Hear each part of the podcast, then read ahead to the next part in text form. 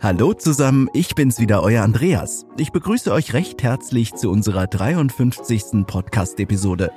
Diesmal möchte ich euch mehr über das neue Gebäudeenergiegesetz verraten, das am 1. November letzten Jahres in Kraft getreten ist und einige Vereinfachungen mit sich gebracht hat.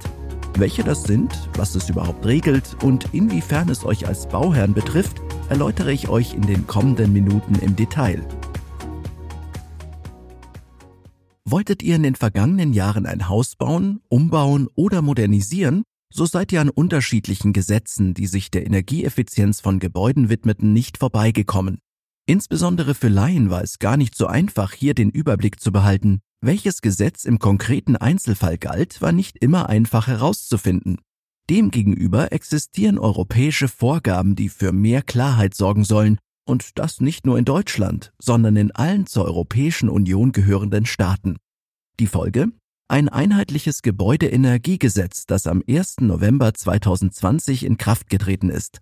Aber was verbirgt sich eigentlich hinter dem Gebäudeenergiegesetz, kurz GEG? E in insgesamt 114 Paragraphen wird nun festgelegt, wie ein möglichst geringer Energieverbrauch in zur Wohnung, zur Arbeit oder zur sonstigen Nutzung bestimmten Gebäuden gelingen kann. Aber ganz neue Inhalte gibt es eigentlich gar nicht. So wird lediglich an bereits bestehenden Vorgaben festgehalten, auch um durch neue Entwicklungen keinen Anstieg der Mietpreise auszulösen, zumal eine stete Verschärfung der Gesetze zur Energieeffizienz auf Bundesebene schon in den letzten Jahren zu beobachten war. Das GEG e folgt diesem Weg zwar, bietet dabei aber keinerlei neue Lösungsansätze. Vielmehr vereinfacht es den Gebrauch sämtlicher Normen und sorgt somit auch für mehr Klarheit. Ist das Gebäudeenergiegesetz also nur ein neues Gesetz ohne wirklich revolutionäre Ansätze? Ja, denn schon die Zusammenfassung aller Regelungen stellt durchaus einen Fortschritt dar. Wenn ihr bislang ein Haus bauen oder modernisieren wolltet, musstet ihr euch durch drei Gesetze kämpfen, um dann häufig vor der Frage zu stehen, welche Norm denn nun eigentlich in eurem konkreten Falle einzuhalten ist. Gemeint sind das Gesetz zur Förderung erneuerbarer Energien im Wärmebereich, die Verordnung über energiesparenden Wärmeschutz und energiesparende Anlagentechnik bei Gebäuden sowie das Gesetz zur Einsparung von Energie in Gebäuden. Hierbei handelte es sich um drei recht kurze Richtlinien, lediglich 11 bis 31 Paragraphen waren in ihnen definiert gewesen. Und doch reichte diese geringe Fülle, um die Anwender, also euch als Bauherren, vor erhebliche Probleme zu stellen. Das Problem war, dass die normierten Grundsätze nicht aufeinander abgestimmt waren, wodurch sich in einzelnen Fällen die Frage stellte, welches Gesetz wann anzuwenden war.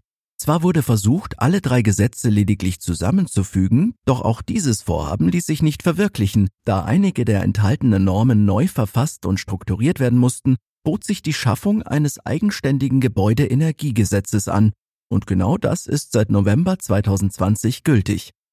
Aber was sind eigentlich die Inhalte des neuen Gesetzes? Was regelt es? Das insgesamt 114 Paragraphen umfassende Werk gliedert sich in sechs Abschnitte auf.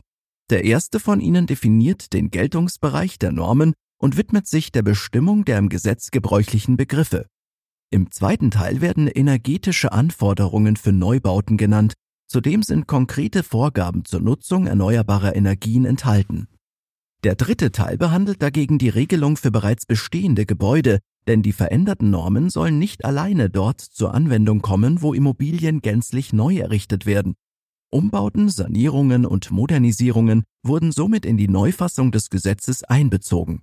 Im vierten Teil werden die zur Energieeffizienz benötigten Anlagen in den Gebäuden bestimmt. Auch sie müssen gewissen Vorgaben folgen, um das Ziel eines umweltschonenden und nachhaltigen Energieverbrauchs zu erreichen. Der fünfte Abschnitt des Gesetzes fokussiert den Energieausweis, der für jede Immobilie ausgestellt werden muss. Neben der Form dieses Dokuments ist vielmehr dessen Inhalt von hoher Bedeutung. Welche Angaben enthalten sein müssen und in welchem zeitlichen Abstand sie zu erneuern sind, lässt sich den Regelungen natürlich auch entnehmen. Der sechste Teil des Gesetzes definiert dagegen, wie die Maßnahmen zur Energieeffizienz durch den Bund gefördert werden. Konkret gemeint sind die einzelnen Anlagen und die ihnen zustehenden Förderhöhen. Eine weitere Frage, die ihr euch vielleicht gerade stellt, welche Änderungen umfasst das Gesetz eigentlich?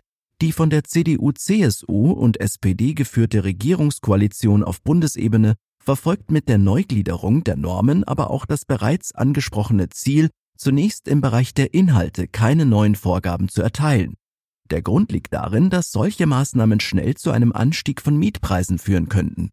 Unverändert bleiben somit die Anforderungen an energieeffiziente Gebäude und die in ihnen genutzten Anlagen. Vereinfacht wurde hierbei das Verfahren zur Erteilung des Energieausweises.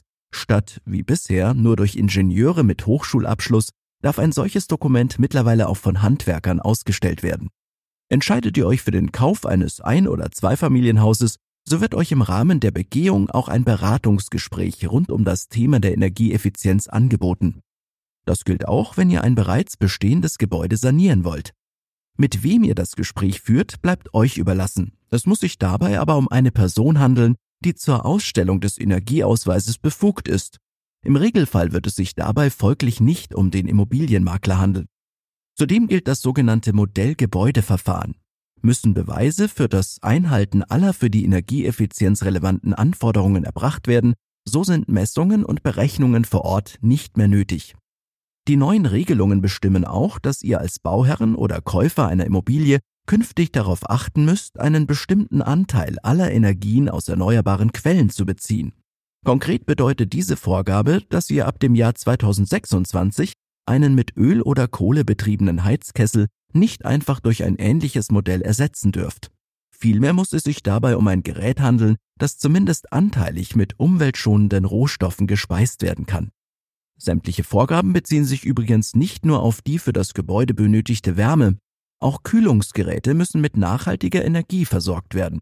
Im neuen Gebäudeenergiegesetz gibt es sogar eine Art kleines Experiment.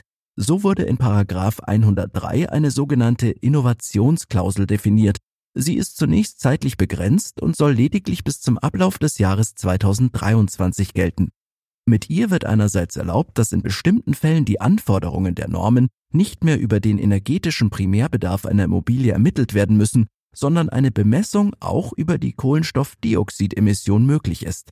Andererseits wurde in dieser Klausel der Begriff des Quartiers definiert. Bis Ende des Jahres 2025 sollen im Verbund stehende Gebäude die Vorgabe des Gesetzes gemeinsam in Form eines Quartieres erfüllen können. Welche Vorteile bietet das GEG 2020? Das neue Gebäudeenergiegesetz wagt einen zukunftsweisenden Spagat. Auf der einen Seite sollen in der Planungs- und Bauphase befindliche sowie zur Modernisierung bereitstehende Immobilien alsbald so errichtet werden, dass sie möglichst wenig Energie verbrauchen und diese aus nachhaltigen Quellen beziehen. Ein Vorteil, von dem die Umwelt profitieren wird. Auf der anderen Seite soll das Gesetz einen Anstieg an Mieten verhindern. Doch auch Bauherren und Käufer eigener Häuser wissen durch die Neuregelung der Normen nun recht konkret, wie sie ihr Eigentum künftig energieeffizient umrüsten können. Ein weiterer Pluspunkt, das Gesetz selbst nennt verschiedene Optionen, um derartige Ein- und Umbauten zu fördern. Somit kann etwa die Solaranlage auf dem Dach des Hauses laut GEG als gebäudenah erzeugter Strom aus nachhaltigen Quellen gesehen werden. Insbesondere die Nutzung der Sonnenenergie war in den drei bisherigen Gesetzen nämlich noch recht unverständlich formuliert gewesen. Dennoch solltet ihr keinen allzu großen Sprung im Vergleich zum EE Wärme G, zum NEV sowie zum NEG erwarten. Vielmehr profitiert ihr von einem gestiegenen Maß an Rechtssicherheit und der Bestätigung vieler Anforderungen, die bereits seit einigen Jahren gelten. Festzuhalten bleibt abschließend, dass das am 1. November in Kraft getretene Gebäudeenergiegesetz eine große Erleichterung ist. Vielleicht konntet ihr vom vereinfachten Paragraphendschungel bereits profitieren. Ich hoffe jedenfalls, dass ihr einige Informationen aus der aktuellen Episode mitnehmen konntet. Falls ja, freue ich mich, wenn ihr auch beim nächsten Mal mit dabei seid. Nicht vergessen, jeden zweiten Mittwoch erscheint eine neue Episode. Und falls euch unser Podcast gefällt, empfiehlt ihn gerne weiter oder hinterlasst eine Bewertung, zum Beispiel bei Apple Podcasts. Ich würde mich sehr darüber freuen. Bis zum nächsten Mal, euer Andreas und das Baumentor-Team.